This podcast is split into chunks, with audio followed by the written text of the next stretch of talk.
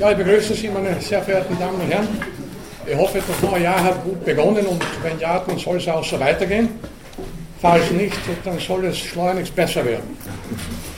In der Evolution gibt es zwar keine automatische Verbesserung, aber wir wollen zumindest für unser Leben äh, das Beste erhoffen. Äh, und dazu gehört auch schon der nächste Prüfungstermin, also der erste Prüfungstermin zu dieser Vorlesung ist am 2. Februar um 17 Uhr hier in diesem Hörsaal. Der zweite wird dann Anfang März stattfinden, das wird noch getrennt äh, bekannt gegeben und dann noch zwei weitere Termine im Lauf des kommenden Semesters wie üblich. Wir haben jetzt noch drei Vorlesungen in diesem Semester. Heute, dann nächsten Mittwoch und am 26. ist dann die letzte Lehrveranstaltung. Die Zeit läuft davon, ich hätte noch eine ganze Menge vorgehabt zu erzählen, was sich nicht mehr ausgehen wird. Daher wollen wir uns auf das Wesentlichste in der Folge beschränken. Zunächst kurz zur Wiederholung. Wir haben zum letzten Mal im letzten Jahr, im letzten Jahrzehnt eigentlich, vor Weihnachten, äh, davon gesprochen, dass verschiedenste Aspekte des menschlichen Lebens erkennen, denken, Moral, Sozialverhalten bis hin zur Ästhetik letzten Endes evolutionäre Wurzeln haben. Man wird davon ausgehen, und dann ist nicht mehr zu zweifeln, dass der Mensch eben ein Produkt der Evolution ist, wie alle übrigen Arten auch, dann müssen notgedrungenerweise, und das hat schon Darwin sehr richtig gesehen, alle seine Eigenschaften, auch Verhaltenseigenschaften, wie gesagt, bis hin zum Moralverhalten, letzten Endes evolutionär verwurzelt sein. Wenn wir also die Evolution ernst nehmen, wenn wir Darwin ernst nehmen, und dann können wir ich habe schon vor einiger Zeit äh, Erhard Oeser zitiert, äh, dann kann die Philosophie in weiten ihrer Bereiche auch nie mehr das sein, was sie früher war. Das gilt für die Erkenntnistheorie, darüber sprachen wir zum letzten Mal, evolutionäre Erkenntnistheorie. Das gilt nicht zuletzt auch für die Ethik, darauf wird heute noch zurückzukommen sein, evolutionäre Ethik. Und für eine Reihe anderer philosophischer Disziplinen, die wir hier nur zum Teil gestreift haben oder noch streifen werden. Wie gesagt, es geht sich einiges aus Zeitgründen bei diesem doch riesigen Thema nicht wirklich aus. Unser Erkennen und Denken, so darf ich wiederholen, was zum letzten Mal das Thema war, hat sich im Laufe von vielen Jahrmillionen geformt. Unser Gehirn der Träger jeder Erkenntnis, war grundsätzlich und die längste Zeit über nicht dazu geschaffen, beziehungsweise von der Selektion dazu begünstigt, die ganze Wahrheit über diese Welt zu erkennen, was auch immer das sein mag, sondern nur seinen Träger, also uns, ein Überleben in dieser Welt zu ermöglichen, sich also einigermaßen hindurch zu lavieren. Wir sprachen davon, äh, dass wir in einer Welt der mittleren Dimensionen leben, in einem sogenannten Mesokosmos. Das heißt, dass wir nur bestimmte Aspekte der Wirklichkeit grundsätzlich wahrnehmen und erkennen, und zwar diejenigen Aspekte der Wirklichkeit, auf die Bezug zu nehmen, auch von großer Wichtigkeit für das Leben bzw. Überleben war und ist. Das erklärt auch, und dass wir in einer sehr komplexen Welt, und das gilt vor allem für die Welt unserer Zivilisation, vielfach völlig überfordert sind. Es ist keine bloße Metapher, dass wir mit einem Steinzeitgehirn nach wie vor ausgerüstet sind, denn tatsächlich hat sich unser Gehirn in den letzten 30, 35.000 Jahren, einem sehr kurzen Zeitraum in der Evolution, nicht nennenswert verändert. Also wie gesagt, die immer wieder verwendete oder ausgesprochene äh, Aussage, dass wir letzten Endes Steinzeitmenschen sind, mit einem Steinzeitgehirn ausgerüstet, ist keine bloße Metapher.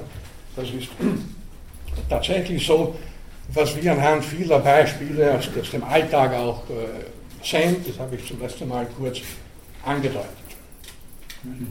Ein Problem in dem Zusammenhang, zum Teil war schon davon die Rede und das möchte ich hier noch ergänzend hinzufügen, ist natürlich, äh, dass auf der einen Seite alle Lebewesen, einschließlich des Menschen natürlich, elementare Informationen über diese Welt benötigen. Leben bedeutet letzten Endes Informationsaufnahme und Informationsverarbeitung. Das ist eigentlich trivial. Alle Organismen müssen irgendwelche Informationen über ihre Umgebung haben, damit sie überhaupt existieren können, damit sie adäquat darauf reagieren können, lebensdienlich reagieren können. Nun sind wir heute in einer Situation, in der wir, wie gesagt, das war davon schon kurz die Rede, durch unsere Zivilisation, durch die moderne Kommunikationstechnologie und so weiter, vor einer ungeheuren Fülle von Informationen stehen, die wir nicht mehr wirklich zu bewältigen imstande sind. Und dazu kommt natürlich, und das wird uns dann später auch noch wieder zum Problem des Fortschritts in der Evolution zurückführen, äh, dass wir zunehmend abhängig geworden sind von unseren eigenen künstlichen, also vor allem technologischen Produkten. Ich habe heute vorhin erst in einer Zeitung eine, über eine Studie gelesen, die in England durchgeführt wurde, und die, die, Abhängigkeit, vor allem von jüngeren Leuten, es wurden ca. 580 Studenten, also stichprobenartig, hier quasi als Versuchsobjekte herangezogen zwischen 15 und 25 Jahren, wie lange sie es ohne Internet und ohne Handy und so weiter aushalten. Und äh, es gibt auch schon einen Fachausdruck für das Phänomen, äh, das sich daraus ergibt, nämlich eine Informationsmangelstörung. Die Informationsmangelstörung bedeutet, dass also innerhalb von 24 Stunden bereits, wenn eben keine Möglichkeit besteht, über Handy oder Internet zu kommunizieren, innerhalb von 24 Stunden bereits gibt es Störungen, die sich zum Beispiel übertriebener Fresslust äh, manifestieren, bei einigen, bei anderen äh, stürzen sich kurzfristig tiefe Depressionen, fühlen sich abgehängt. Innerhalb von 24 Stunden bereits. Einige aber, das ist interessant, einige ganz wenige, haben sehr positiv reagiert.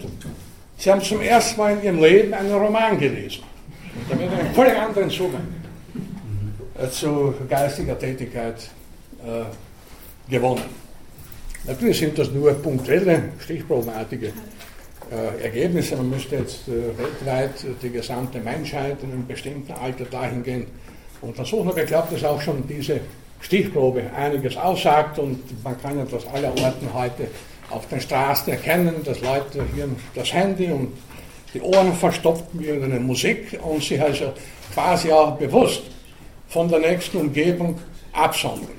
Das war natürlich die längste Zeit nicht möglich, denn der Neandertaler etwa konnte nicht so akustisch äh, sich von der Umgebung isolieren, das war zu gefährlich.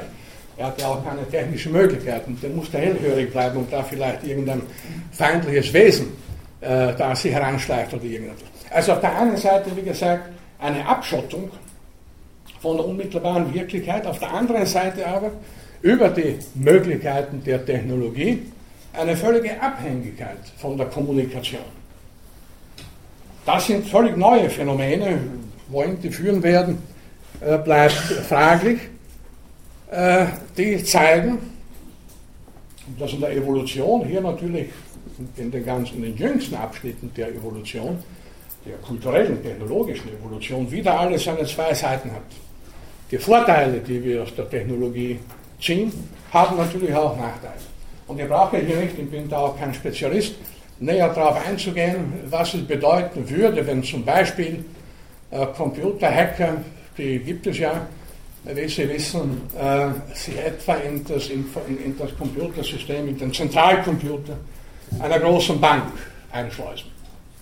Oder, ich hatte mal einen Vortrag gehört vor einigen Jahren von einer Expertin, wie lange würden bestimmte Institutionen überhaupt durchhalten ohne Computer, ohne EDV, ohne online zu sein.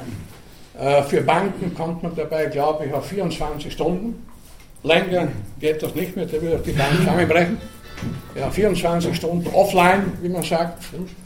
Äh, Supermärkte, 48 Stunden, dann wärst du auch aus.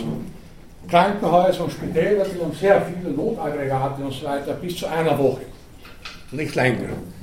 Man kann also sagen, wenn man die Computersysteme grundsätzlich ausschalten würde, dann würde unsere Zivilisation binnen weniger Tage kollabieren. Also eine sehr brüchige Angelegenheit.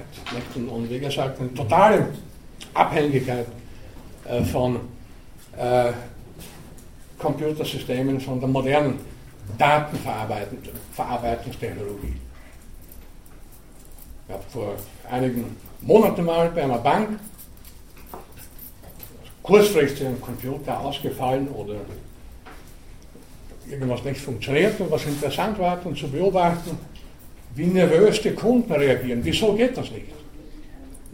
Es geht nicht. Sie können jetzt nichts abheben, abheben und auch nichts einsagen. Das geht nicht. Völlig unverständlich, wieso geht das nicht? Ja? Äh, nichts ist perfekt. In der Evolution insgesamt gibt es nichts Perfektes, sondern nur äh, Dinge, die gerade noch irgendwie funktionieren. Ich wundere mich oft, dass verschiedene Dinge überhaupt funktionieren und erwarte eigentlich äh, von zehn Dingen, dass nur zwei funktionieren. Ich bin ich der glücklichste Mensch auf der Welt, weil ich dann überrascht bin, wenn sogar drei funktionieren. Natürlich ist die Zivilisation nicht nur gewissermaßen äh, aus sich selbst heraus bedroht, sondern äh, genauso nach wie vor von der Natur. Also im, im Dezember hat es bekanntlich äh, vor allem in Deutschland geschneit und natürlich hat nichts mehr funktioniert. Die ganze, äh, die ganze Verkehrs, die ganzen Verkehrsmittel, Flugzeuge, Eisenbahnen äh, haben praktisch nicht mehr. Ich habe selber erlebt, ich war am 8. Äh, Dezember in Berlin, wollte am Abend zurückfliegen, der Flug war gestrichen. Ein völliges Chaos dann mit der Bahn, also nicht wahr? Nachtzug Berlin-Wien. Kein, kein großes Vergnügen, kann ich äh, sagen. Äh, der Zug hätte in Wien über München um 11.30 Uhr ankommen sollen. Er kam um 17 Uhr an. In Wien hätte ich um 14 Uhr einen Vortrag gehabt, den musste ich absagen natürlich. Äh, in München war Zwischenstation, drei Stunden Aufenthalt, vorgesehen war eine Stunde. Abfahrt in Berlin eine Stunde Verspätung äh, bis München, drei weitere Stunden und, und so weiter und so weiter. Also, und im Sommer wiederum sind die ICE-Züge in, in, in, Deutschland aus anderen Gründen kollabiert. Da war es zu heiß, weil die Klimaanlage nur bis 32 Grad Celsius funktioniert, weil keiner damit gerechnet hat, dass in unseren Breiten gelegentlich es auch 35 Grad haben kann. Also, so viel nur zur, zur Brüchigkeit, wie gesagt, der äh, Technologie. Und die Natur natürlich gewinnt immer. Es genügen einige wenige, äh, eigentlich leichte Schneefälle, denn das war ja noch keine eigentliche Katastrophe. Und schon funktioniert praktisch nichts mehr. Sie sehen das auch hier in Wien natürlich. Im August suchen die Wiener Verkehrsbetriebe bereits äh, äh, Schneeräume. Und dann kommt der erste Schnee im Dezember völlig unvorbereitet und völlig überraschend. Und schon gibt es Durchsagen, aufgrund der herrschenden Wetterlage kommt es auf allen Linien derzeit zu Unregelmäßigkeiten und so weiter und so weiter. Nicht aufzudenken, was passieren würde, wenn Katastrophen wirklich ein, ein, größ, ein größeres Ausmaß erreichen würden. Also ich brauche das hier nicht weiter äh, auszuführen. Der Punkt ist der, dass, unsere, äh, dass die kulturelle Evolution, die also unsere Zivilisation hervorgebracht hat mit komplexen Technologien und so weiter, äh, sich natürlich nicht äh, von der Natur gewissermaßen emanzipiert hat und die alte, äh, die alte Floskel, der Mensch ist Beherrscher der Natur und so weiter, können Sie vergessen, weil das natürlich nicht stimmt. Er kann die Natur bis zu einem gewissen Grad beherrschen, äh, oft nicht einmal das.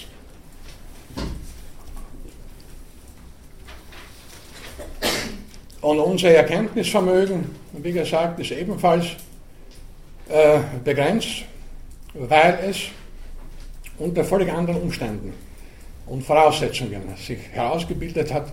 Mit anderen Worten, wir waren auf unsere Zivilisation, die wir uns selber geschaffen haben, nicht vorbereitet. Aber das ist ein grundsätzlicher Aspekt der Evolution. In der Evolution ist nichts vorbereitet. Es war gar nichts vorgesehen, wir haben darüber schon gespro gesprochen. und werden abschließend dann in zwei Wochen noch einmal darauf zu sprechen kommen. Äh, das alles hat natürlich auch jetzt Implikationen für unser soziales bzw. moralisches Verhalten. Auch in unserem Verhalten zu unseren Mitmenschen ganz allgemein sind wir von sehr vielen archaischen, früh in der Stammesgeschichte entstandenen Verhaltensmustern beeinflusst, die natürlich auch Einfluss haben auf äh, das, was wir als moralisches Verhalten bezeichnen. Die evolutionäre Ethik ist analog zur evolutionären Erkenntnistheorie.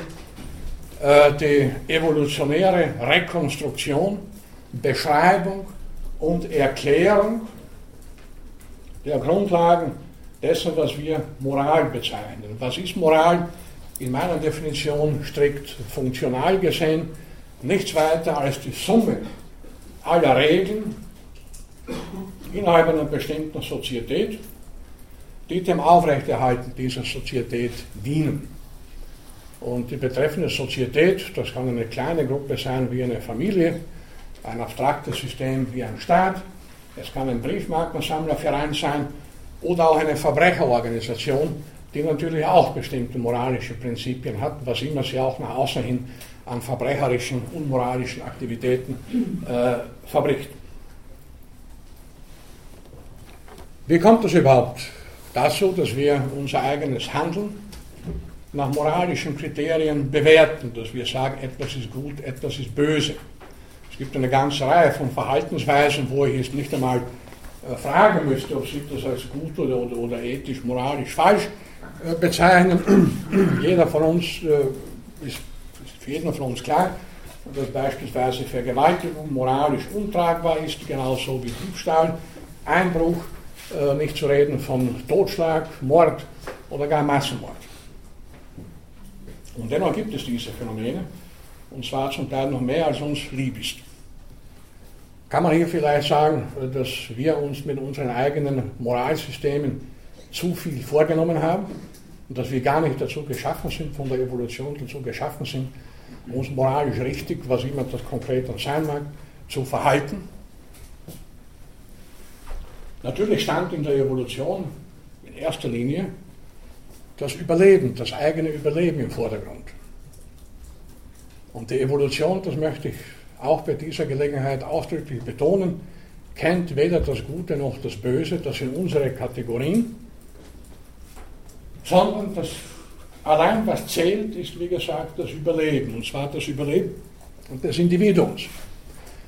In der klassischen Verhaltensforschung, das vielleicht nebenbei, vor allem unter dem Einfluss von Konrad Lorenz, herrschte die Auffassung vor, äh, dass das Verhalten des Individuums der Arterhaltung dient, dem Artwohl. Alles, was ein Individuum macht, dient letzten Endes dem Erhalten seiner eigenen Spezies oder Art. Lorenz hat dann gewisse Phänomene, äh, das gelegentlich zum Beispiel Artgenossen einander auffressen, als pathologisch gewissermaßen abgetan, als Degenerationserscheinungen, äh, die vor allem unter Domestizierten, also unter Haustieren vorkommt. Inzwischen wissen wir es besser. Äh, das Phänomen des Tötens von Artgenossen ist keine degenerative Eigenschaft von irgendwelchen verrückt gemachten Haustieren oder eben von Menschen, sondern weit verbreitet. Vor allem das Töten von Jungen, der sogenannte Infantizid, kommt in der Natur, ist in der Natur bei sehr vielen Arten nachgewiesen bei Löwen genauso wie bei Schimpansen oder bei Languren und anderen Primaten. Äh, bei Löwen kann man beobachten, dass gelegentlich ein, ein Löwenmännchen die Jungen einer Löwin, die nicht seine eigenen sind, tötet und auffrisst mit der Absicht, unter Anführungszeichen, die Löwen wieder für ihn paarungsbereit zu machen. Also nicht gerade die vornehme und feine Art. Bei Schimpansen kommen sogar ja, Gewaltaktionen vor, die schon als Vorstufen von Krieg interpretiert werden können. Also, wie gesagt, äh, offenbar dient das Verhalten des Einzelnen keineswegs der eigenen Art, sondern nur dem Einzelnen selbst. Und das heißt, alle Lebewesen sind von Natur aus Egoisten. Dazu programmiert, zu leben bzw. zu überleben. Und in der Natur gibt es keine Maßstäbe, keine moralischen Maßstäbe, die äh, da irgendetwas verhindern bzw. behindern. Erlaubt ist alles, was dem Einzelnen dient. Na gut, jetzt haben wir hier das Problem, äh, dass wir eben auch in der Evolution gesprungen sind und äh, allerdings trotzdem nicht der Meinung sind, dass, dass für uns alles erlaubt ist, was dem Einzelnen dient. Und dafür haben wir unsere Moral bzw. Moralsysteme. Wir sind nach wie vor Egoisten, da brauchen wir uns nichts vorzumachen. Interessanterweise aber sind wir auch hilfsbereit, neigen zur Kooperation. Eine Paradoxie eigentlich, und das haben Verhaltensforscher, Spieltheoretiker und andere äh, schon früh erkannt. Die Frage lautet, wie ist in einer Welt von Egoisten kooperatives, helfendes Verhalten entstanden? Und ich brauche nicht weiter zu betonen, dass helfendes Verhalten für uns auch moralisch positiv besetzt ist. Sogar rechtlich, nicht wahr? Unterlassene Hilfeleistung ist strafrechtlich von Bedeutung, also wir sollen anderen Menschen helfen, andere unterstützen, mit anderen kooperieren. Dabei sind wir noch einmal aber die geborenen Egoisten. Die Antwort auf diese Frage, wie es eben kommt, dass in einer Welt von Egoisten auch helfendes Verhalten sich etablieren konnte, und dann letztlich moralisch richtiges Verhalten? Die Antwort auf die Frage ist ganz einfach, weil es anders gar nicht geht. Wenn man Sozietäten oder anders gesagt, in Gesellschaft lebende, so gesellig lebende Tiere hernimmt und beobachtet, dann zeigen sich sehr viele, zum Teil subtile Verhaltensweisen der gegenseitigen Unterstützung oder bei Wölfen kollektive Jagd beispielsweise, Nahrungsteilung und vieles andere mehr. Weil der Einzelne in der Gruppe gewisse Vorteile genießt, die er weiterhin nur dann genießen wird, wenn die Gruppe auch möglichst lange aufrecht bleibt. Und weil dem Einzelnen bestimmte Dinge, die er wünscht, Bestimmtes, was er zu erreichen wünscht, nur möglich ist, wenn er mit anderen kooperiert. Das Wolfsrudel äh, da jagen einige Wölfe gemeinsam im Kollektiv und das hat einen Vorteil, dass sie gemeinsam größere Tiere erlegen können als einzeln. Ein einzelner Wolf kann nur kleinere Tiere erlegen, während ein ganzer Rudel auch ein so großes Tier wie einen Elch erlegen kann, was dann natürlich für alle Vorteile hat, und zwar in Bezug auf die Nahrung. Denn ein großer Elch gibt ja schon einiges her, wesentlich mehr als ein, als ein kleiner Hase oder etwas. Also, kurz gesagt, es zahlt sich aus, zu kooperieren, unter ganz bestimmten Randbedingungen, obwohl Wölfe und alle anderen gesellig lebenden Tiere natürlich keine Ahnung haben von Moral und sich nicht fragen, was moralisch richtig oder falsch ist, das ist vollkommen klar. Es hängt nur davon ab, dass es funktioniert. Und hier liegen dann, etwas verkürzt ausgedrückt, auch die eigentlichen Wurzeln dessen, was wir als moralisches Verhalten bei uns Menschen bezeichnen. Wir sind, das ist hier vorauszuschicken, von Natur aus soziale Lebewesen. In allem, was wir über unsere Evolutionsgeschichte vier, fünf oder mehr Millionen Jahre äh, heute wissen, können wir äh, mit hoher Wahrscheinlichkeit sagen, dass äh, über diese Jahrmillionen Menschen immer in kleinen Gruppen gelebt haben. Ursprünglich kleine Familienverbände, Sitten, später auch etwas größere Gruppen mit 40, 50, 60 Individuen, wohl selten äh, mehr. Und in diesen kleinen Gruppen haben sich die Prinzipien dessen entwickelt und stabilisiert, was wir heute als moralisch richtig oder auch moralisch falsch bezeichnen. Wir können davon ausgehen, dass die längste Zeit seiner Evolution auch der Mensch nicht in moralischen Kategorien gedacht hat, sondern sich nur deswegen hilfsbereit, kooperativ verhalten hat, weil es ihm genützt hat.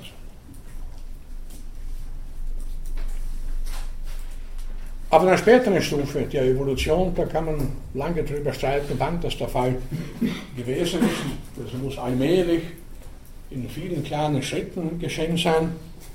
Hat sich dann bei uns,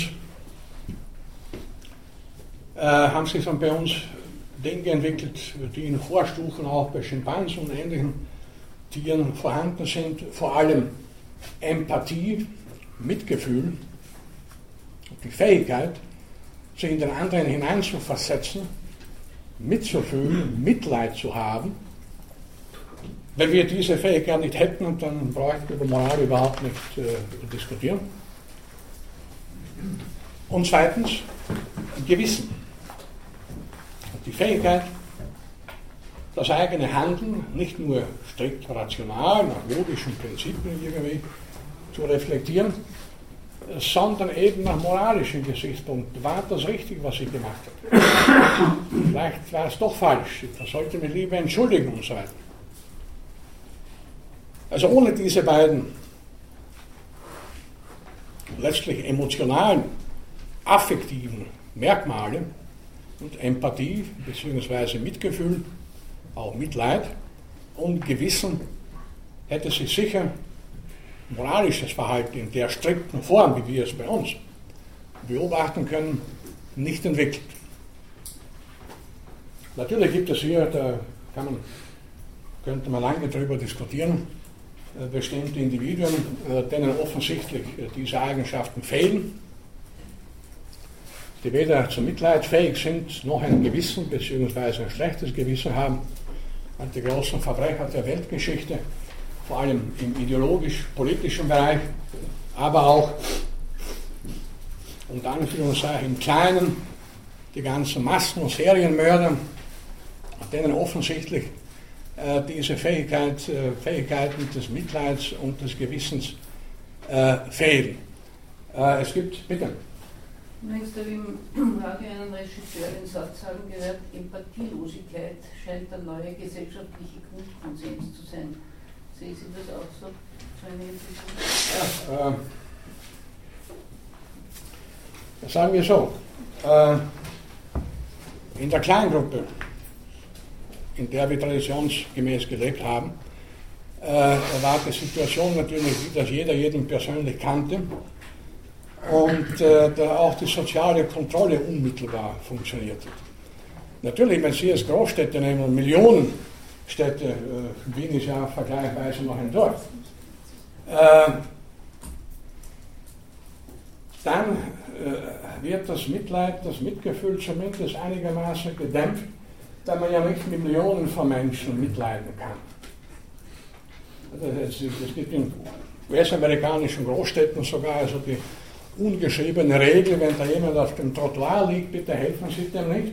Es könnte eine Falle sein. Also da wäre Mitleid am falschen Platz. Und sie sind dann Rücken und den Helfer und der schlägt plötzlich zurück und, und, und sieht dann die Brieftaschen. Äh, das ist dann natürlich die Kehrseite wiederum, äh, aber unter ganz bestimmten Lebensumständen, die ja die längste Zeit in unserer Evolution nicht gegeben waren.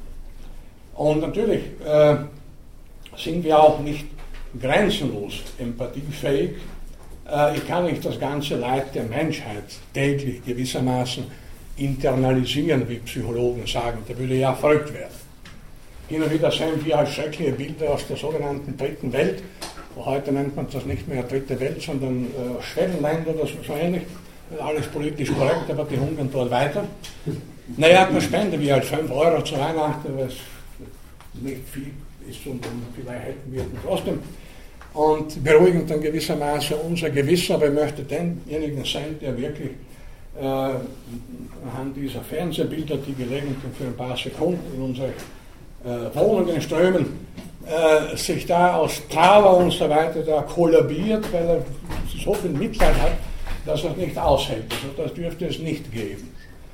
Es ist was anderes an Ort und Stelle, das Leid, und zwar anhand einer Person zu sehen bzw. mitzuleben. Das wissen ja die Medien sehr genau, weil sie ja dann ganz konkret Einzelschicksale zeigen. Nicht nur jetzt äh, Hunger der Kinder in Afrika und so weiter, aber sagen wir bei Flutkatastrophen hier in Österreich und so weiter, werden dann so quasi stichprobenartig, das können Sie alles leicht nachvollziehen, auch in Zeitungen, bestimmte Menschen, bestimmte Familien vorgestellt, wie schlecht es denn jetzt geht, die haben jetzt alles verloren, da gibt es noch Fotos von den zwei kleinen Kindern und so weiter. Das geht dann wiederum etwas ein. Aber ein allgemeiner Bericht bei der und der Katastrophe, bei der und der Überflutung, dort und dort, hat es 535 Tote gegeben und 2400 Häuser wurden, wurden zerstört. Das erweckt eigentlich kaum Mitleid.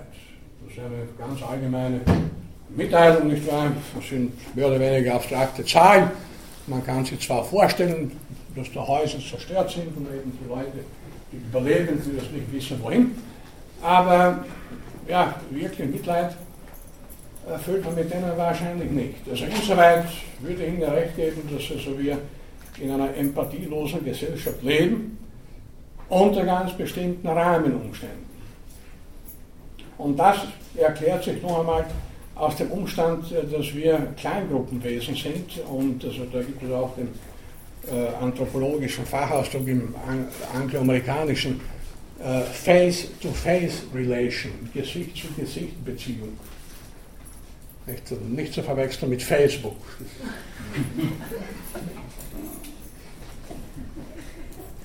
Und die ist eben nicht mehr gegeben in der sogenannten Massengesellschaft, in anonymen Massengesellschaften.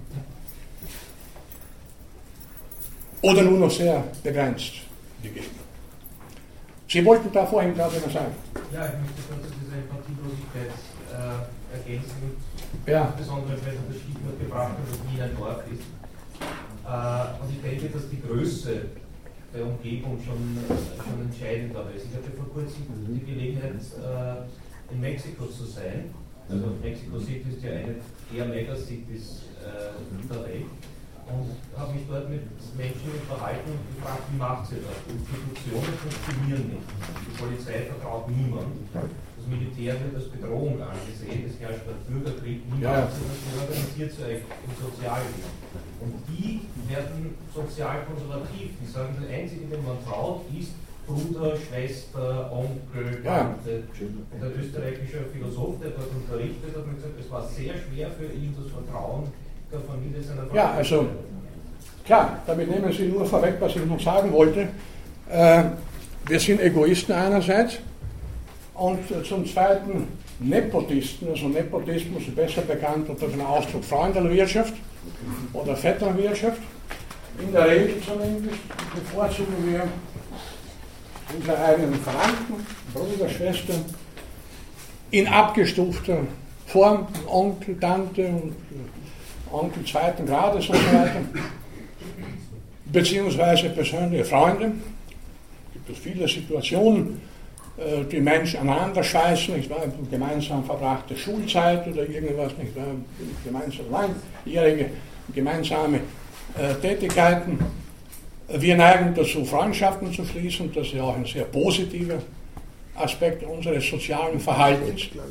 Und der hat natürlich den Effekt, äh, dass wir auch bestimmte Personen bevorzugen das umgekehrt, das schließt wieder den Kreis zu Ihnen, unsere Sympathiefähigkeit begrenzt ist. Ich brauche das nicht näher zu begründen, das können Sie an sich selber äh, prüfen. Nicht alle Menschen, denen Sie so da und dort begegnen, äh, sind Ihnen gleich sympathisch.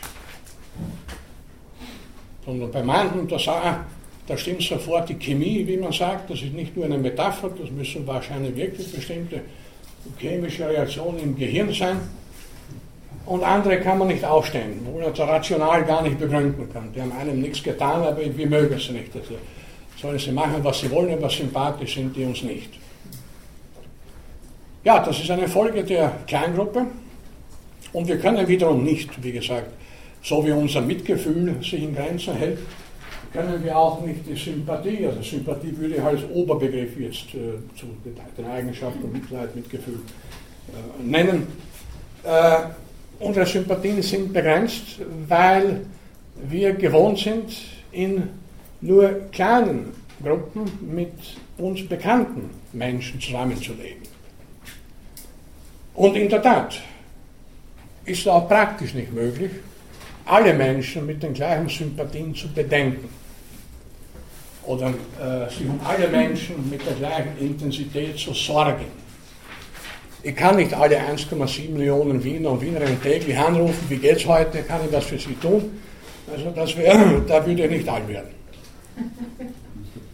Ich kann mir erkundigen, wie es einem Freund von mir geht, wie es meiner Mutter geht oder dem Neffen geht und so weiter. Ja, das kann man regelmäßig machen und man ist dann auch wirklich besorgt, wenn da vielleicht einer krank geworden ist oder etwas. Aber ansonsten wenn wir uns ehrlich sind, sind es die meisten Leute eigentlich egal. Bitte.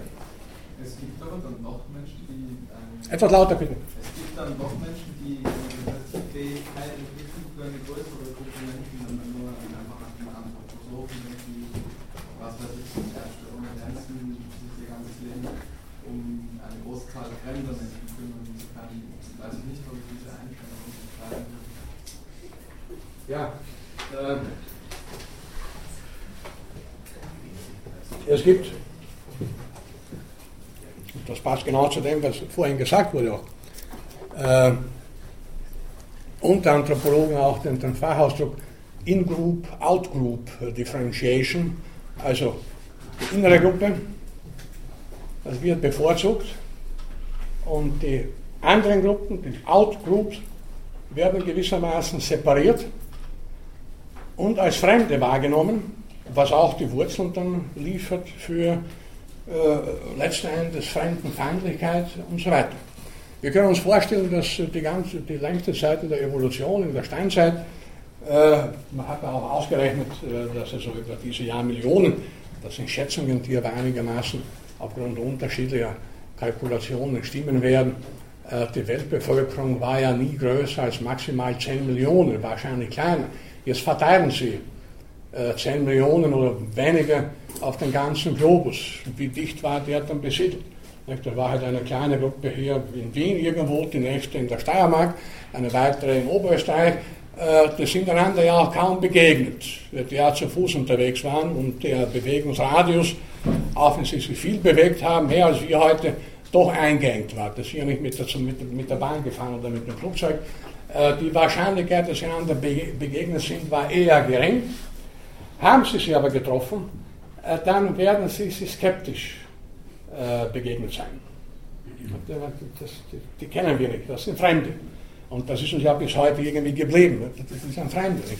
Das, wo kommt er her, was will er und so weiter. Das heißt, dass unsere ursprüngliche, im moralischen Sinne positive Eigenschaft oder Eigenschaften, gesagt, Sympathie, Empathie, Gewissen gegenüber dem Mitmenschen dort ins Gegenteil verkehrt wurde bzw. wird, wo die Gruppen immer größer wurden. Und der Umstand, dass wir, wie gesagt, unsere Sympathien begrenzt sind, erklärt sich eben daraus, dass wir ja gar nicht äh, in der Evolution durch die natürliche Auslese dazu bestimmt sind, wenn man so sagen möchte, allen Menschen unsere hütende Hand zu reichen. Und hier komme ich auf Darwin zurück, auf seine schon einmal bei anderer Gelegenheit angesprochene, ja, man könnte fast sagen, soziale Utopie. Äh, Darwin hat ja gewissermaßen selber erschrocken über die Konsequenzen seiner Theorie. Dann, was den Menschen betrifft, das moralische Argument sozusagen eingebaut und gesagt, ich wiederhole schon früher bereits Gesagtes, äh, unsere Moralfähigkeit, er sprach von sozialen Instinkten, aber auch von Sympathien, wird sich durch die Kultur immer mehr ausweiten. Wir sind nicht von vornherein von der Evolution gewissermaßen auf einen Endpunkt gestellt. ist nur, also nur unter Anführungszeichen, mit äh, diesen Fähigkeiten, mit sozialen Instinkten und Sympathien ausgestattet. Und nachdem Darwin an eine progressive Evolution glaubte, war er auch davon überzeugt, dass dann letzten Endes,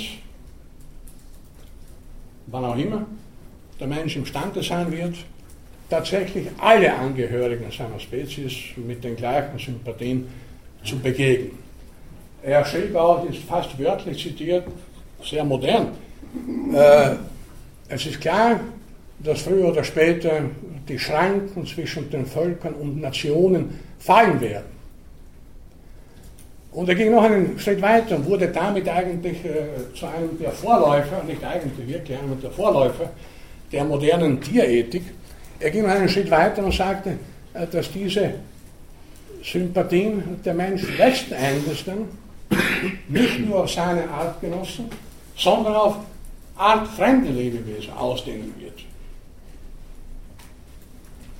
Das heißt mit anderen Worten, alle Menschen werden Brüder und Schwestern und letzten Endes werden sie auch die Tiere als Brüder und Schwestern akzeptieren und schätzen. Soweit in kürzester Form Darwins äh, moralische oder soziale Utopie, die auch an die Utopien anderer äh, Denker aus Geschichte und Gegenwart durchaus erinnert. Das ist nur hier interessant, nicht so Darwins Theorie wird ja häufig als eine düstere Naturtheorie äh, interpretiert, nicht der Kant- und Darstellungsseite, was wir alle schon besprochen haben. Äh, diese Seite von Darwin ist besonders interessant, eben äh, ist das Positive im Bereich des Menschen. Da geht es gewissermaßen vorwärts in Richtung des guten Menschen, der also weltumspannend äh, seine Artgenossen und darüber hinaus noch andere Lebewesen mit Sympathien oder gar Zuneigung bedenken wird. Hier ist meine Frage, wie wahrscheinlich bzw. wie realistisch sind solche Überlegungen, ob sie von Darwin kommen oder von jemand anderem. Was schätzen Sie? Wo stoßen wir da an Grenzen? Gut, wenn ich so frage, dann habe ich schon die Antwort fast vorweggenommen, dass es eben Grenzen gibt. Bitte. Wahrscheinlich dass, wir noch immer das kleinste Bildchen haben, das einfach auf Kleingruppen eingestellt ist. Ja gut, äh, wenn man da das Argument folgt, dann müssen wir dazu nicht verdammt bleiben in alle Ewigkeit. Wir können uns ja fortentwickeln, nicht wahr? Durch die Kultur, äh, unsere eigenen biologischen Dispositionen, sagen wir mal, verbessern, dahingehend verbessern, dass dann sämtliche Menschen, wie gesagt, tatsächlich an den Sympathien begegnen. Bitte. Ja, Nahrung Nahrung, dass es nicht unendlich Nahrung gibt. Ja, klar, jeder ist sich selbst der Nächste zunächst einmal. Und das, bitte. Wenn ich jedem Menschen gleich sofort vertraue, dann begebe ich mich unter Umständen vielleicht in Lebensgefahr. Also wenn ich jeden Fremden, den ich auf der Straße treffe, okay. vertraue wir untergraben uns ja eigentlich unsere eigenen äh, Lebensgrundlage und damit auch der, deren der Tiere, indem wir zum Beispiel, es nicht möglich, in der Masse Menschen, die es jetzt gibt, ist es nicht möglich, dass die Tiere gut leben können, dass ja. wir sozusagen in Liebe und Freundschaft mit den Lebewesen leben, weil in erster Linie die Evolution ist darauf ausgerichtet, fressen und gefressen werden. Und natürlich wird der Mensch schauen, je mehr Menschen es gibt, dass er mhm. genug zu fressen hat, wie man so schön sagt. Und da sind die Tiere ziemlich egal. Und zum Schluss wird er sich selber dazu fleischen, also wenn er nicht dazu lernt. Das, das ist an und für sich die Entwicklung, die wahrscheinlich unvermeidlich sein wird, wenn die Menschen nicht irgendwie schaffen, diese Kehr, diese Kehr einlisten, dass sie sich entweder selber etwas zurücknehmen oder eine geplante Familienpolitik machen, auf ihre Umwelt schauen etc. etc. Wenn da kein Umdenken stand, das kann aber nicht nur von Seite des Individuums sein, es muss auch von der Seite der maßgeblichen Politiker etc. und die Leute, die was zu sagen haben oder zu sagen haben sollten, sollte da was geschehen.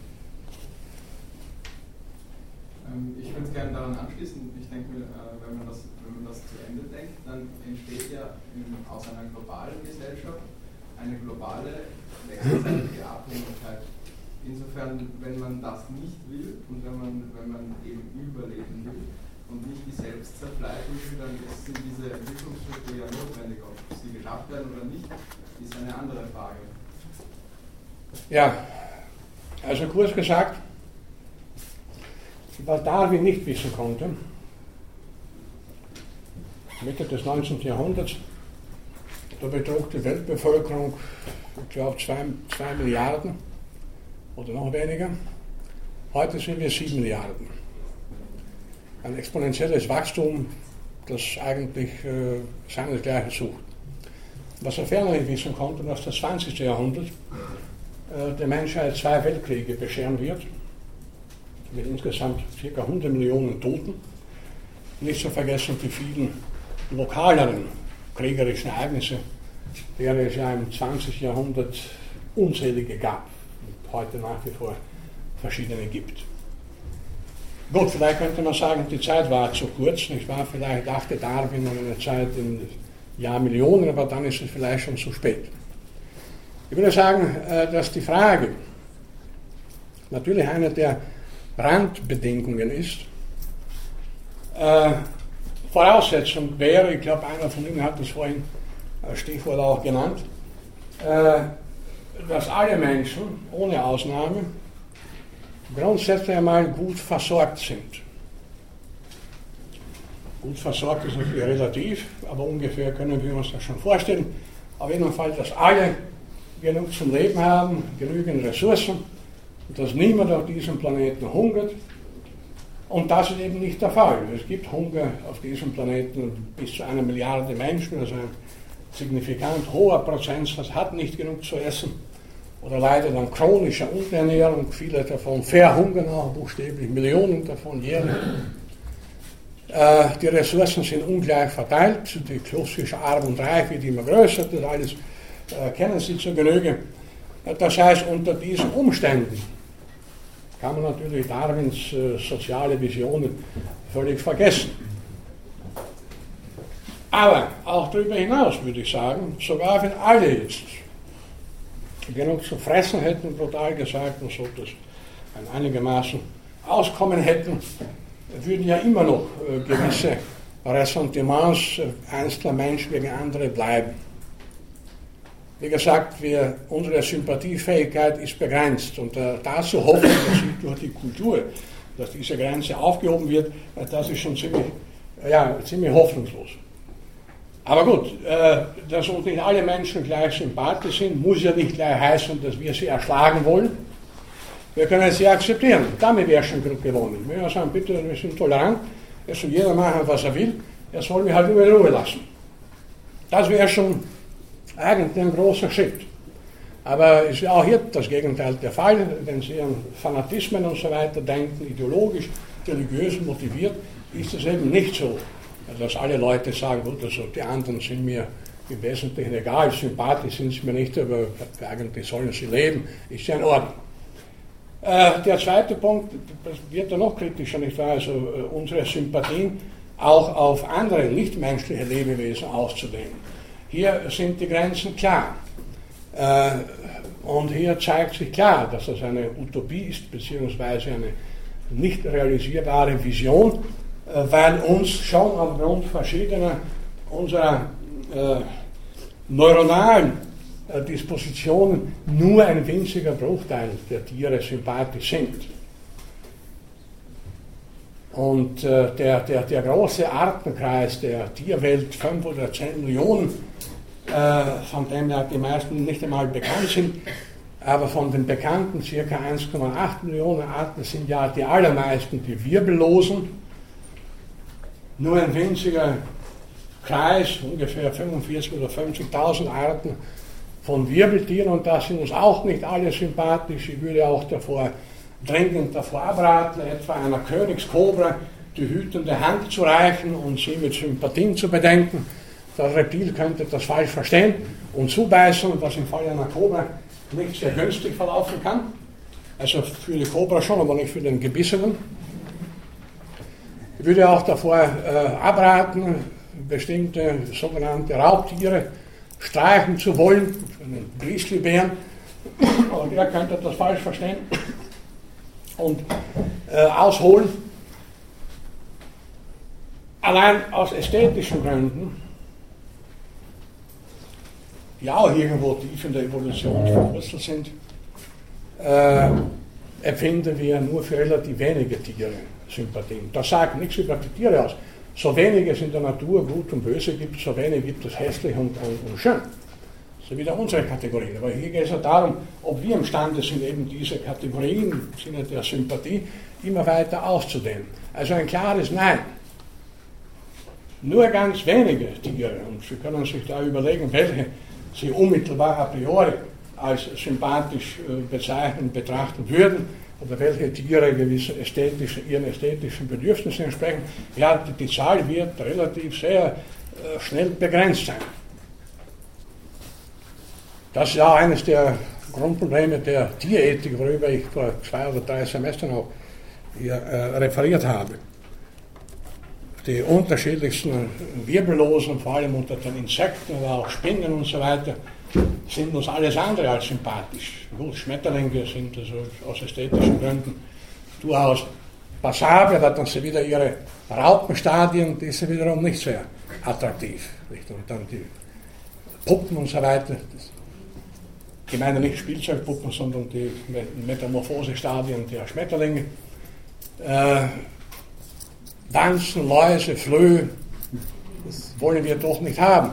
Äh, nicht zu vergessen Krankheitserreger bzw. Überträger, da gibt es ja unzählige Arten. Parasiten, die uns gefährlich bedrohen. Wie soll man da erwarten, dass wir unsere Sympathien auf alle Geschöpfe ausdehnen? Das ist eine Utopie, eine Vision, die völlig unrealistisch ist.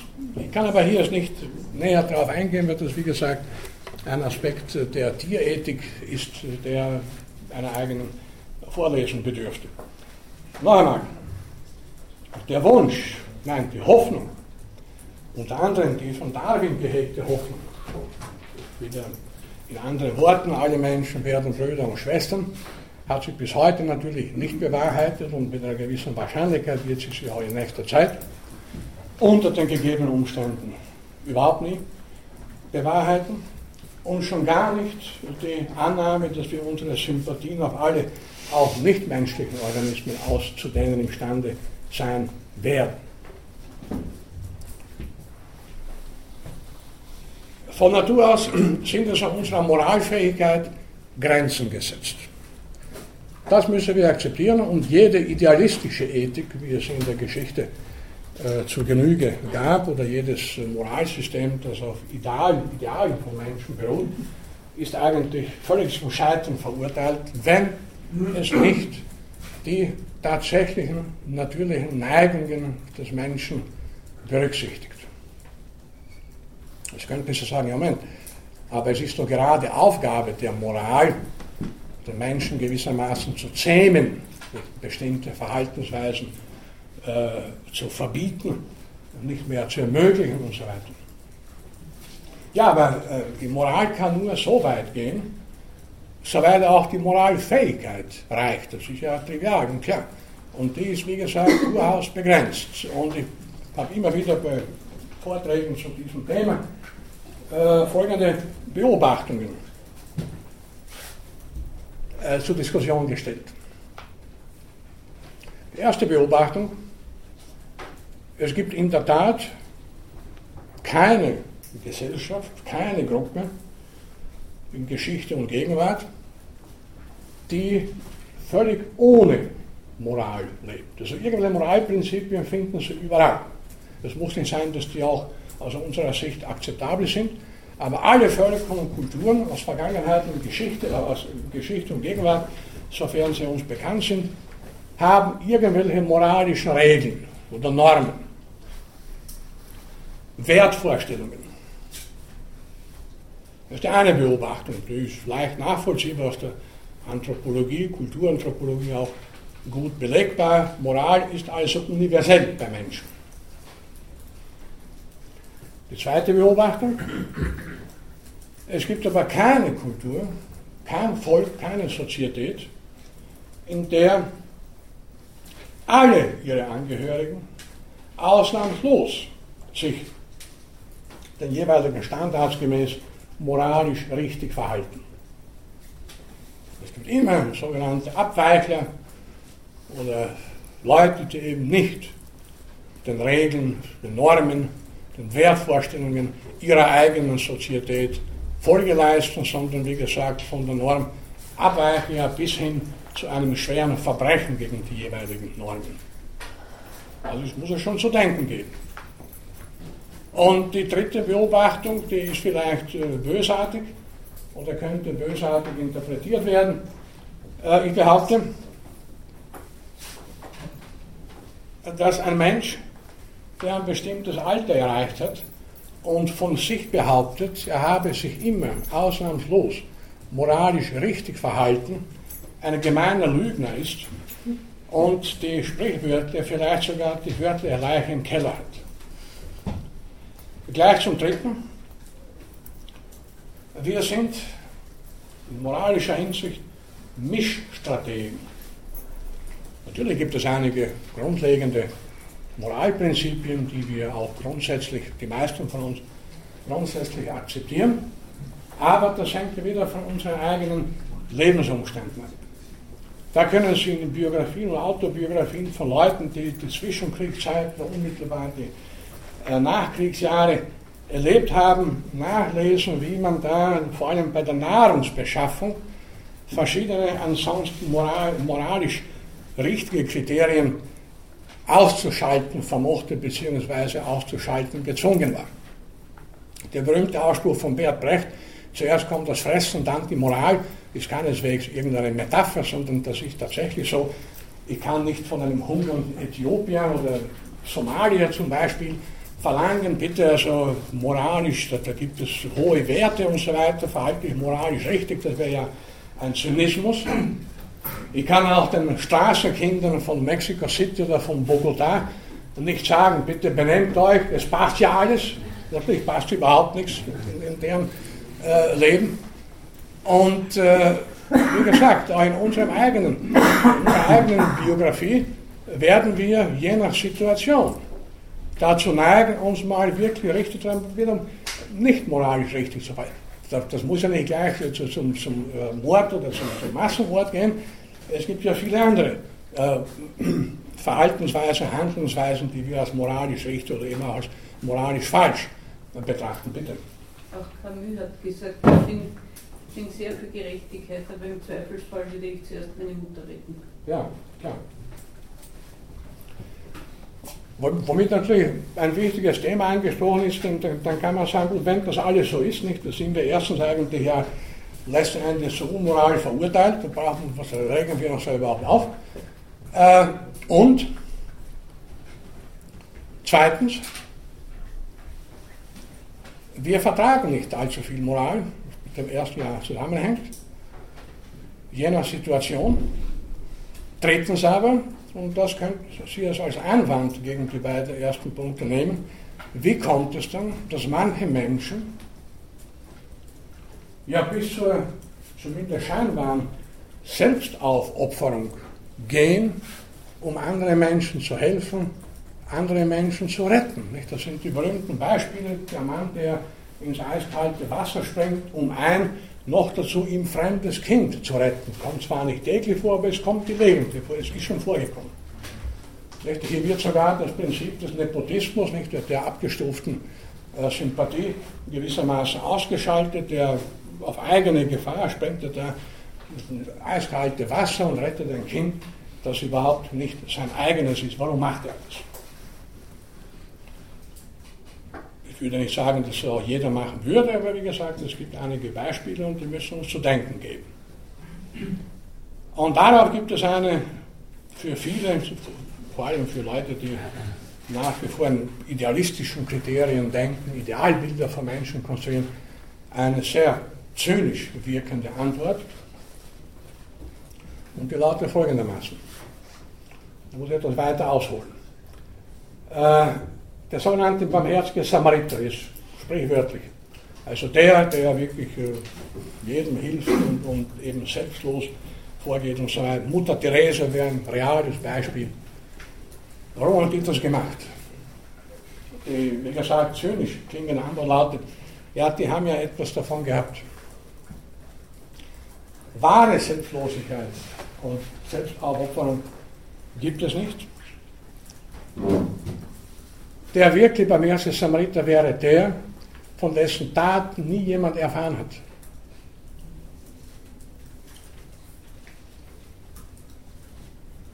Sobald jemand davon erfährt, hat ja der Betreffende ein soziales Plus. Sie dürfen da nicht alles in also äh, Euro oder Dollar rechnen, es gibt ja viele Formen der Belohnung und hier vor allem ein soziales Plus. Ich brauche Ihnen nicht weiter zu begründen, dass der sogenannte Helfer in allen Sozietäten positiv bewertet wird. Schon bei Schulkindern können Sie sehen, dass der, der äh, dem Nachbarn hilft, abschreiben lässt, wird im Allgemeinen positiver bewertet als der äh, eitle Streber, der niemand abschreiben lässt, der wird bald zum Außenseiter. Das heißt, moralisch Richtiges, ja, selbstloses Verhalten, durchaus, aber nicht ganz ohne jede Belohnung. Also gar nichts, das geht nicht. Menschen, die nur für andere da sind, nie etwas davon haben, die müssen entweder irgendwann an sich selber verzweifeln oder unter irgendeinem psychischen Syndrom zu leiden beginnen, oder halt die Hoffnung hegen, es gibt ja ein Jenseits, dort werde ich dann belohnt. Und äh, Religionsgründer, Stifter haben ja das immer gewusst. Alle Propheten und so weiter äh, winken ja letzten Endes mit einer Belohnung, wenn schon nicht hier und jetzt, dann zumindest später im Himmelreich. Wie gesagt, gar nichts, das geht nicht. Bitte. Ähm, ja, ich, wollte ich so ähnliches sagen. Also ich würde auch nicht Schluss machen, weil nur wenn, wenn keiner davon erfährt, also dann ist es auch nicht wirklich selbstlos, weil es einfach nicht gibt, weil eben man sich auch für sich nur irgendeinen, irgendeine Grund, irgendeine Motivation hat. Eben entweder weil man gläubig ist, die Belohnung im, im, nächsten Leben oder es ist egal, ja. man fühlt sich einfach besser, wenn man das macht und deswegen macht man es. Und man fühlt sich vielleicht sogar noch besser, wenn man ja. davon erzählt. Und im Endeffekt, Eben, man macht ja nichts, was man nicht will. Ja, also die Belohnung von der, wie gesagt, man darf nicht Belohnungen in materiellen Werten, in Dollar oder Euro und so weiter sehen.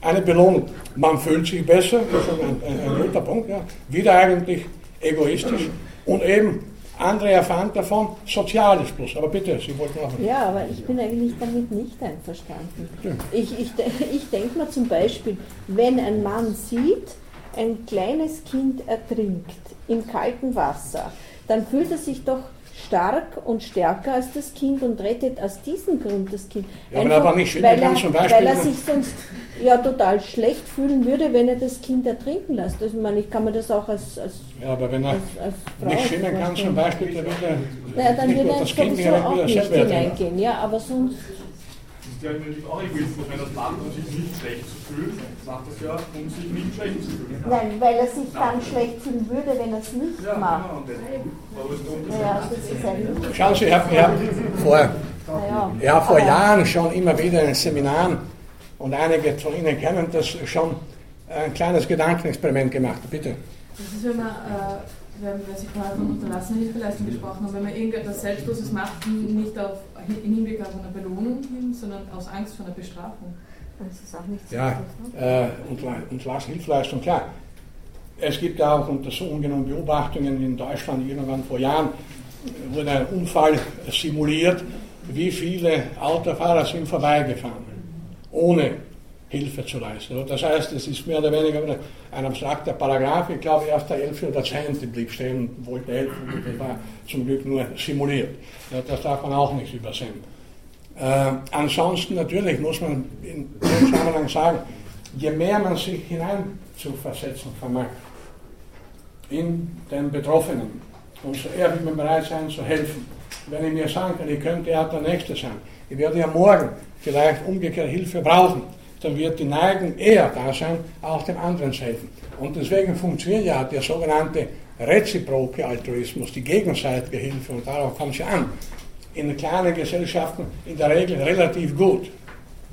Wir sind aufeinander angewiesen, haben die gleichen Probleme, nicht? Also, da muss man nicht in die Steinzeit zurückgehen, auch in, in äh, relativ äh, jungen, also gegenwärtig noch kleinen bäuerlichen Gesellschaften wo der Einzelne weiß, er wird den anderen brauchen, ist natürlich dieses Prinzip relativ gut ausgeprägt.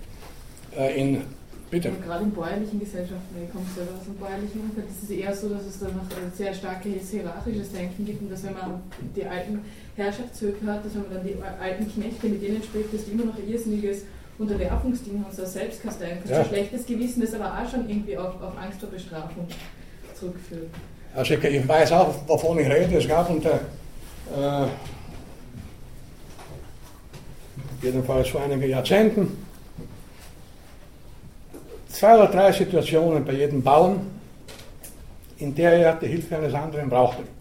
Die eine Situation war, eine Kuh kalbt. Das passierte oft um Mitternacht. So, dann musste er zwei, drei seiner Kollegen, Freunde, Bekannten, Nachbarn holen. Das hat er nicht alleine geschafft. Die sind gekommen, auch zur Unzeit. Nicht, weil sie moralisch hochstehend waren, sondern weil sie, nächste Woche war ihre Kuh dran. Da haben sie natürlich den wieder gebraucht. Das hat sie aufgeschaut. Die zweite Situation war, äh, dass ein Bauer mit seinem Traktor im Feld stecken geblieben ist. Und er kann nicht raus. Nur jeder, der da vorbeigefahren ist, hat ihn rausgezogen, sofern sein Traktor stärker war als der steckengebliebene, äh, weil er natürlich nächste Woche die graue, das graue Problem haben konnte. Natürlich haben sich inzwischen auch da die Situationen verändert. Äh, jetzt in den modernen Rindermassanstalten, da läuft das völlig anders. Und ebenso sind die heutigen Traktoren der dermaßen äh, technologisch raffiniert und, auch von, von, von, der Zugstärke her und so weiter wesentlich größer, dass das Phänomen des Steckenbleibens ja kaum noch vorkommt. Aber im Prinzip, wie gesagt, bis zu wenigen Jahrzehnten hat das gut funktioniert, äh, im Sinne einer gegenseitigen, äh, gegenseitigen Abhängigkeit, möchte man fast sagen. Bitte. Also Robert Axelrod hat ja das Buch Evolutive Kooperation geschrieben und da geht er auf verschiedene Beispiele ein. Zum Beispiel äh, ein Umfeld, wo alle Leute kooperieren. Wenn dort äh, ein, einer drinnen ist, der immer bedrückt, äh, dass das Kooperieren der anderen ja eigentlich nicht mehr total moralisch ist. Ja. Gegen den anderen Defektor quasi die Chance, dass er äh, weiter existiert. Insofern wäre eine Strategie, wo sie denjenigen gegenüber ausnutzt, einmal eine hinweggegeben. Ja. Moralischer, als wenn sie äh, immer mit ihm kooperieren. Und so sind zum Beispiel auch ähm, äh, jede Gesellschaft, Systeme, die äh, eigentlich nur dazu da sind, um Leute zu bestrafen, zum Beispiel Polizei und so weiter. Äh, die erfüllen natürlich auch ihren Zweck, indem sie andere Leute ins Gefängnis einsperren und eigentlich bestrafen. Und die Gesellschaft bildet das ja, sonst würde das System nicht stabil sein. Ja, äh, also, Rainer, ich wollte nur auf ein Gedankenexperiment kommen, aber das dann später noch. Äh, sicher würde noch viel mehr an unmoralischen Handlungsweisen geschehen, wenn es nicht im weitesten Sinne Sanktionen gäbe. Also jetzt äh, in, in, modernen Zivilisationen auch eben das Strafrecht. Äh, ich bin ziemlich sicher, wenn also nicht da diese Angst im Hinterkopf bei vielen wäre, erwischt zu werden, dass da noch viel mehr passieren würde. Und in kleinen Gesellschaften war das eben so, äh, wie gesagt, da kannte jeder jeden und da, herrscht, da funktioniert die soziale Kontrolle mehr oder weniger. Aber lassen wir jetzt so extreme Beispiele wie also das ertrinkende Kind und den Retter und so weiter zur Seite. Äh, überlegen wir mal ganz allgemein so in unserem Alltag, wie wir uns verhalten. Äh, zunächst, denken Sie bei jeder Handlung, die Sie vollführen, vorher kritisch nach, wird das jetzt moralisch korrekt sein oder nicht, lesen Sie bekannt nach, was da geschrieben wird in der äh, äh, Kritik der praktischen Vernunft oder in der nikomachischen Ethik von Aristoteles, sicher nicht, sonst kämen Sie ja nie zum Handeln. Wenn äh, einfach als uns allen bekanntes Beispiel hier auf der Straße, auf der Währinger Straße, eine äh, Sie fremde Person kurz, freundlich mit der Frage anspricht, bitte, wo geht es da zur äh, zu, zum Schottentor, dann werden Sie natürlich bereitwillig sagen, ja, da geradeaus, da ist ein Schottentor, Sie werden kurz stehen bleiben und selbstverständlich die Antwort erteilen, den Betroffenen damit vielleicht sogar eine große Hilfe leisten, wer weiß, wie dringend der zum Schottentor muss und dass da auf ihn wartet. Ich glaube, da sind wir uns einig. Warum wir das? Warum helfen wir? Ja, weil es nichts kostet erstens die halbe Sekunde, ja, geradeaus, Paschen. So habe ich in Eile bin, also die Auskunft kann ich dem geben. Dann zweitens, ich verrate ja damit kein Geheimnis, dass ich habe ja keine Nachteile, wenn der jetzt endlich auch weiß, wo der Schottentor ist. Und der Schottentor ist kein Geheimnis, da steht ja jedem Stadtmann. Also machen wir das. Aber jetzt überlegen Sie mal, äh, eine Ihnen fremde Person spricht Sie wieder an, irgendwo in der Währinger Straße, durchaus freundlich, aber nicht einfach mit der Frage, wo geht es jetzt zum Schottentor oder zur Nussdorfer Straße, was immer Sie wollen, sondern könnten Sie mir bitte für drei Stunden beim Abladen von Bierkisten helfen? Da hätten Sie ein Problem, würde ich sagen. Eine Ihnen fremde Person bitte Sie für drei Stunden Bierkisten abzuladen. Also ich für meinen Teil würde glauben, das ist mit versteckter Kamera, die wollen da schauen, wie Menschen in bestimmten etwas ungewöhnlichen Situationen reagieren, was sie für Gesichter machen und würde also diese Frage wahrscheinlich nicht ernst nehmen. Es ist wieder was anderes.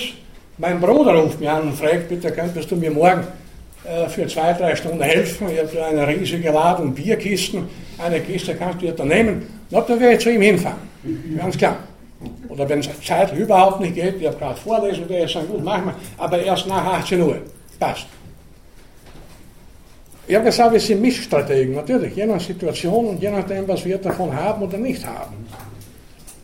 Aber es ist ein Gedankenexperiment, das ich erwähnt habe, das ich immer wieder durchgeführt habe und das einige von Ihnen eben aus früheren Lehrveranstaltungen von mir sicher kennen.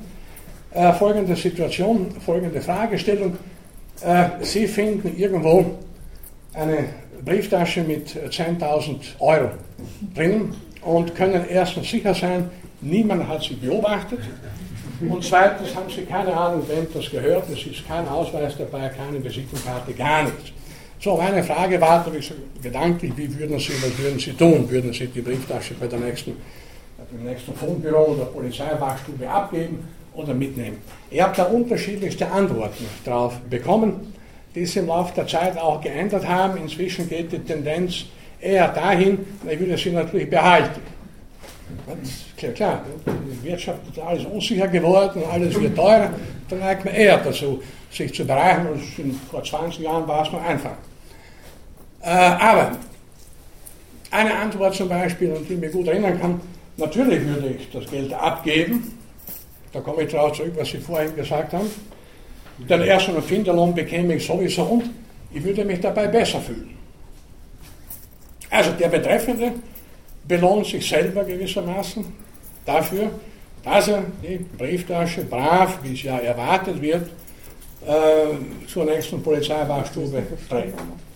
Ja, andere Antworten bekommen zum Beispiel, ja, wer so blöd ist, äh, das Geld irgendwo liegen zu lassen, der, dann nehme ich das mit und fertig. Und viele andere mehr.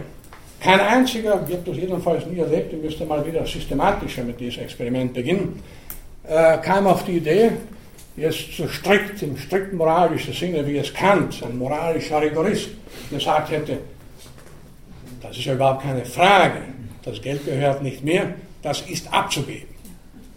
Ich habe dann nämlich gefragt, äh, ja, überlegen Sie mal, Sie wissen nicht, wer das verloren hat. Das könnte es Hannes Androsch gewesen sein, der den Verlust nicht bemerkt hat.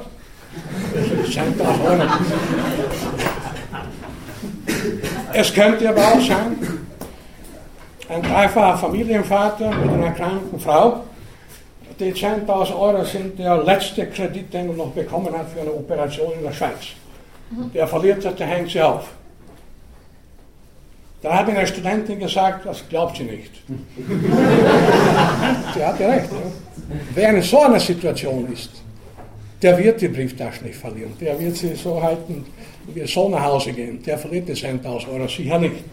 Also die Wahrscheinlichkeit, dass die 10.000 Euro tatsächlich jemand verloren hat, der sie gar nicht so dringend braucht, ist relativ hoch. Aber noch einmal, moralisch völlig korrekt dürften wir diese Dinge gar nicht anstellen. Denn so oder so, ob Herr Androsch oder Herr Mayer äh, die verloren hat, uns gehört sie ja nicht. Aber ich denke mir, also ich persönlich würde mich schlecht fühlen, ich würde das nicht behalten, ich würde es abgeben. Und ich denke mir, dass man auch Kinder so erziehen muss, das ist nicht, das gehört nicht dir, das muss man abgeben. Und dann ein zweites, ich meine, es hat doch auch schon Leute gegeben, die an einem Bankomat Geld liegen gesehen haben und das eingesteckt haben. Und die werden ja auch verfolgt und die werden ja auch zur Anzeige gebracht. Also wird es auch vom Gesetzgeber her geahndet. Ich könnte ja sagen, äh, Samanis dürfte nicht sein, trotzdem passiert es. Aber ja.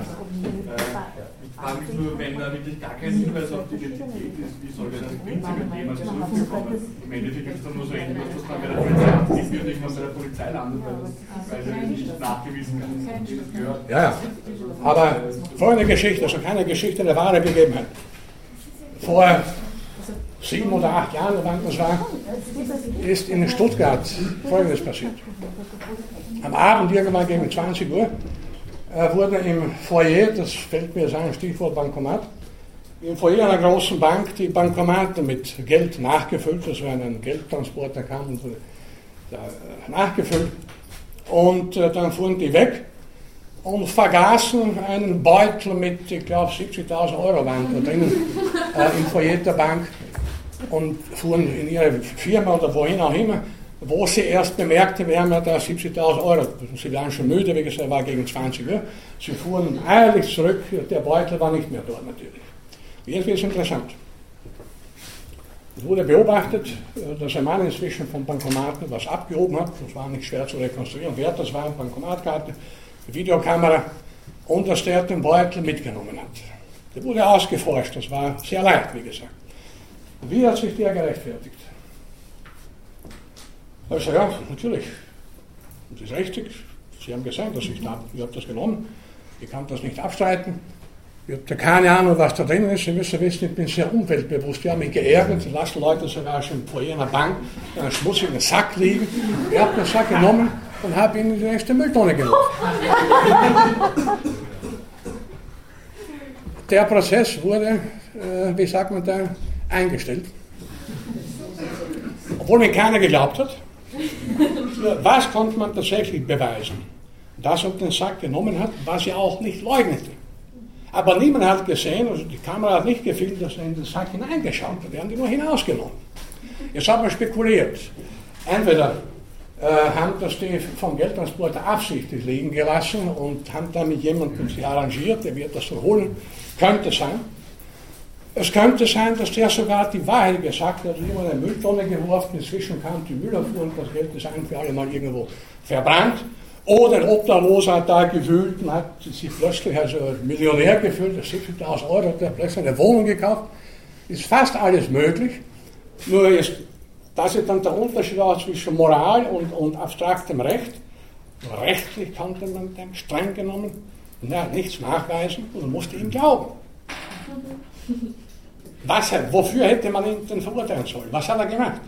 Er hat vom Foyer einer Bank einen schmutzigen Beutel hinausgetragen. Na gut, darf er machen. Ich glaube nicht, dass man da irgendein Gesetz dagegen gibt. Und er wusste nicht, hat er behauptet, er wusste nicht, was da drinnen ist. Ich würde natürlich jetzt äh, aus gewissen psychologischen Überlegungen heraus, äh, wenn ich mich in die Situation des Mannes hineinversetze, würde ich wahrscheinlich zuerst doch einen Blick in den Beutel hineinwerfen, zumindest was ist da passiert. Okay, was ich da machen würde, das verrate ich nicht. Äh, nochmals zum Gedankenexperiment. Sie finden das Geld und so weiter. Was machen Sie? Also wie gesagt, äh, die strikt moralische Überlegung, dass man auf jeden Fall das Geld abgeben muss, egal wem es gehört, äh, ist zu abstrakt. Denn das zeigt wieder Missstrategien. Deswegen antworteten da unterschiedliche Leute auch ganz unterschiedlich auf die Frage. Interessant war aber, äh, wenn man, wenn ich gedanklich, also gut, Sie brauchen sich nicht äh, Sorgen zu machen, die Wahrscheinlichkeit, dass Sie 10.000 Euro da draußen irgendwo finden werden, ist ziemlich gering, also freuen Sie sich nicht. Äh, was waren die Antworten oder was kann man als Antwort erwarten, wenn ich den Betrag signifikant erhöhe und sage, bitte also Sie finden nicht eine Brieftasche mit 10.000 Euro, sondern eine größere Tasche mit einer Million Euro. Was machen Sie dann? Zurückgeben, weil dann fällt man auf. Bitte? Zurückgeben, weil dann fällt man auf. Wenn ich heute plötzlich so lebe, dass ich eine Million mehr habe, werde ich auf. Ja, Sie können das ja, Sie müssen ja nicht demonstrieren, dass Sie eine Million haben. Bitte? Sofort ins Ausland absetzen. Nein, weiß es nicht. Ja. Ein Student hat, wie ich mich erinnern kann, gesagt, also der, er hofft, so etwas nie zu finden. Denn wer eine Million verliert, äh, das ist eine völlig andere Kategorie unserer Spezies. Das sind gefährliche Leute vielleicht. Ja? Auch nur in Berührung zu kommen. Egal was man damit macht, ist, ist zu gefährlich. Also am besten sowas findet man überhaupt nicht. Nur gut, wir brauchen das nicht weiter durchzuspielen, weil die Wahrscheinlichkeit, dass jemand, und mag auch Multimillionär sein, eine Million irgendwo verliert, ist noch wesentlich geringer als die, dass sie irgendwo 10.000 Euro finden wird. Aber die Moral von den Geschichten gewissermaßen ist die, äh, worauf wir hinaus wollten und was vorher die, eine der Grundthesen war.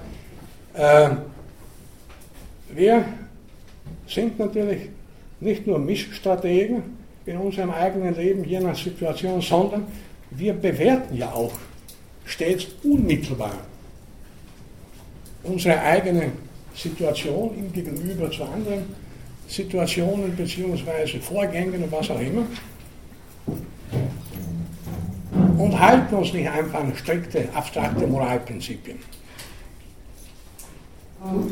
Im Konkreten helfen die uns oft auch nicht weiter. Ich habe vorhin Immanuel Kant zitiert, über den da in Bezug auf die Ethik sicher eigene Seminare an diesem Institut abgehalten werden, die Sie besuchen mögen. Äh, ein anderes Beispiel für einen strikten Moralismus im Sinne von Kant wäre, man darf unter keinen Umständen lügen. Ja, die Lüge ist ein gutes Beispiel in der Moralphilosophie, äh, weil man nicht lügen soll bekanntlich. Die Lüge ist moralisch verwerflich und trotzdem lügen wir alle auf die eine oder andere Art und Weise. Und können gar nicht anders. In vielen Situationen hilft nur eine gute, gelungene Lüge, wenn man sie aus dem Schlamassel ziehen möchte.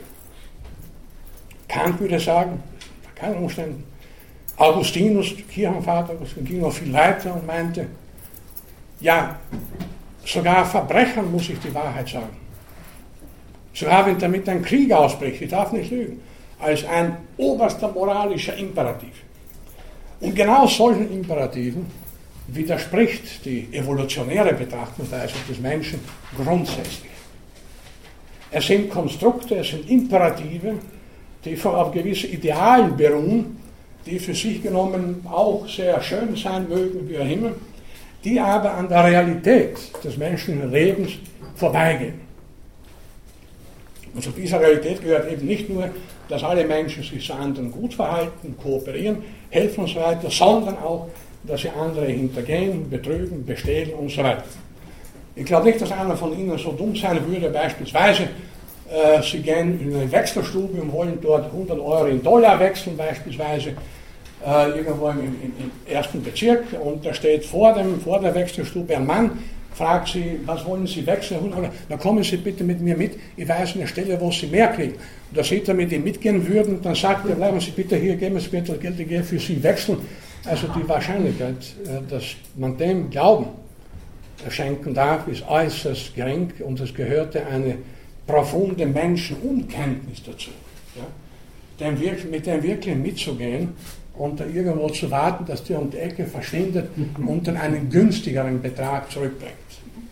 Also für mich wäre allein die Tatsache, dass jemand vor einer Wechselstube steht und schaut, suspekt. Das heißt, wir müssen damit rechnen. Und je älter wir werden, umso mehr haben wir da auch äh, Erfahrungen mit unseren lieben Mitmenschen gemacht.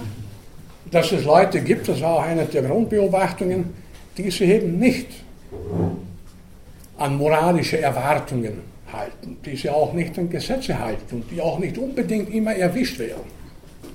Oder wie in dem komplexen Fall in der Stuttgarter Bank, das ist sehr kompliziert, sicher darf niemand 70.000 Euro einfach mitnehmen, nur muss man nachweisen und so weiter.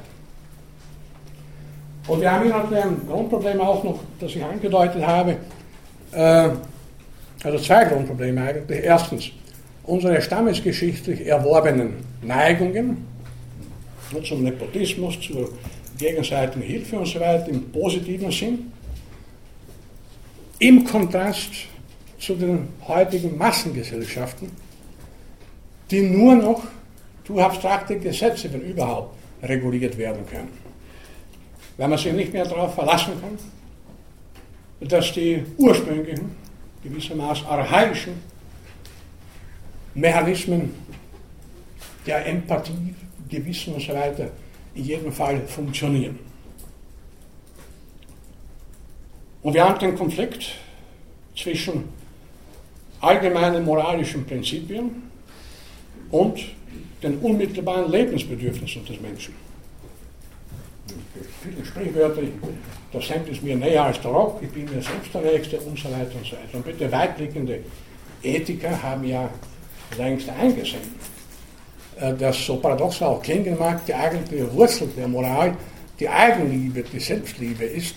Denn nur wenn ich mich selber schätze, als Egoist, als moralischer Egoist, werde mit einer gewissen Wahrscheinlichkeit andere auch schätzen. Die kennen alle oder die meisten von Ihnen kennen wahrscheinlich den einen oder anderen griesgrämigen Typen, der sich selber nicht ausstellen kann, nur von dem kann man auch in der Regel nichts haben.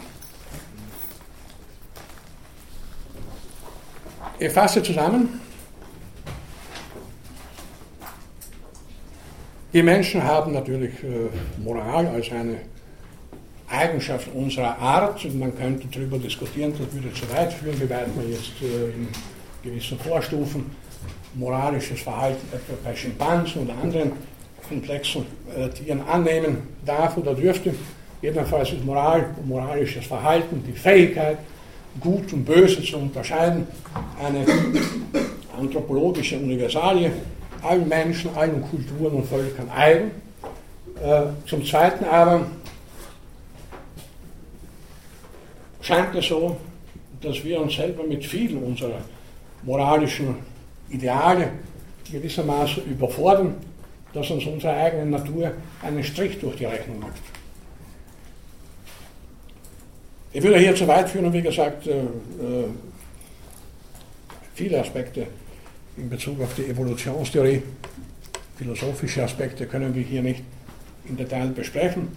Aber wenn man ein naturalistisches Welt- und Menschenbild ausgehend von der Evolutionstheorie äh, sozusagen hegt, dann sind natürlich viele Illusionen über den Menschen dahin.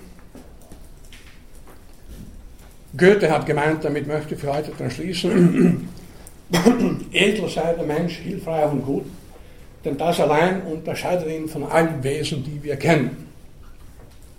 Ich zitiere Goethe in dem Kontext deswegen immer gern, weil er selber, der große Dichterfürst, alles andere als edler, hilfreich und gut war. Wie man aus seiner Biografie weiß, war Goethe als Minister der klassische Intrigant. Er hat äh, Dichterkollegen behindert und verhindert, hat dafür gesorgt, dass der Philosoph Fichte aus der Stadt verjagt wird und vieles andere mehr. Äh, Im privaten Leben war Goethe also das, was äh, Wolfgang Schüssel damals in Brüssel als richtige Sau. Ich danke für Aufmerksamkeit.